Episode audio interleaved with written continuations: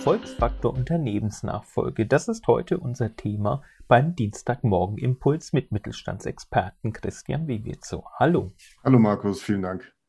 Dich. Du hast in den letzten Jahren den großen Preis des Mittelstandes begleitet und dabei auch zahlreiche Erfolgsfaktoren ausgewertet. Und einer dieser Erfolgsfaktoren ähm, ist die Unternehmensnachfolge. Und hier gleich mal die Frage, was bewegt denn hier eigentlich die junge Generation, also der Unternehmensnachfolger, sozusagen die Next Gen? Ich sehe da vier Themen, die die nächste Generation sehr stark bewegt. Äh, das zum einen möchten sie eben einen Fußabdruck hinterlassen und äh, um einen solchen Fußabdruck zu hinterlassen, äh, möchten sie erstens eben das Thema Nachhaltigkeit deutlich vorantreiben, zweitens ähm, auch die gesellschaftliche Verantwortung vorantreiben, drittens äh, die Digitalisierung forcieren oder äh, neue Technologien erschließen und viertens eben auch äh, neue Geschäftsmodelle erschließen.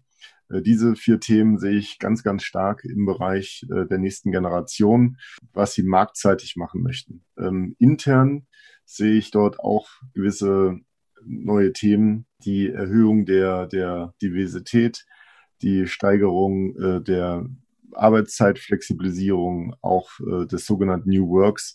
Das sind eben Dinge, die die nächste Generation intern bewegen möchte. Das sind so die wesentlichen Punkte, die ich sehe äh, aus vielen Gesprächen mit Nachfolgern, Nachfolgerinnen und auch mit, mit Gründern, Gründerinnen. Und welche Tipps und Empfehlungen hast du aus deiner Erfahrung heraus für Unternehmensinhaber, die einen Nachfolgerin, einen Nachfolger suchen? Wenn die, ich sag mal, Seniorunternehmer eher konservativ geprägt sind, dann ist es schon so, brauchen sie auch ein Stück weit ein dickes Fell, ähm, weil die, ich sehe dort in erster Linie einen, einen Wertekonflikt ja, äh, und auch einen gewissen Zielkonflikt. Wenn eben solche neuen liberalen oder auch sehr, sehr modernen Themen der Nachfolger, die Nachfolgerin mitbringen, dann kann es schon sein, dass es da einfach einen großen, ein großes Konfliktpotenzial gibt äh, zwischen den äh, Senior und äh, der Nachfolge. Und um das zu vermeiden, gilt es, glaube ich, schon einfach sehr viel miteinander in Dialog zu treten, äh, auch die dahinter zu schauen, hinter den Themen, zu sagen, okay, was ist vielleicht auch der Nutzen dieser Themen? Äh, wo gibt es vielleicht auch einen kaufmännischen Nutzen oder einen gesellschaftlichen Beitrag. Darum geht hinter diese Themen auch zu schauen und das muss man erstmal zulassen. Und dieses Zulassen und die Akzeptanz mitzubringen, genau darin sehe ich eigentlich die Kernschwierigkeit ähm, in dieser ganzen Diskussion, wohin wird sich vielleicht das Unternehmen entwickeln oder sollte es sich entwickeln aus Sicht der Nachfolge. Und für die potenziellen Nachfolgerinnen und Nachfolger, welche Tipps und Erfahrungswerte möchtest du ihnen mitgeben?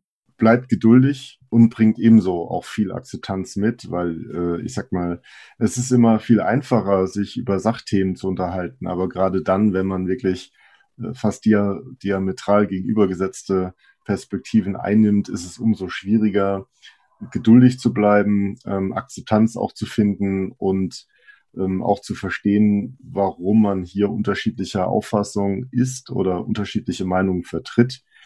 Und genau hierfür bedarf es Zeit, Geduld und eben ganz große Portionen Akzeptanz, ähm, auch von beiden Seiten. Dann sage ich vielen Dank für diesen ersten Dienstagmorgen-Impuls und schalten Sie auch nächste Woche wieder ein, wenn es dann um das Thema Erfolgsfaktor Corporate Startups geht. Vielen Dank und eine schöne Woche. Dankeschön.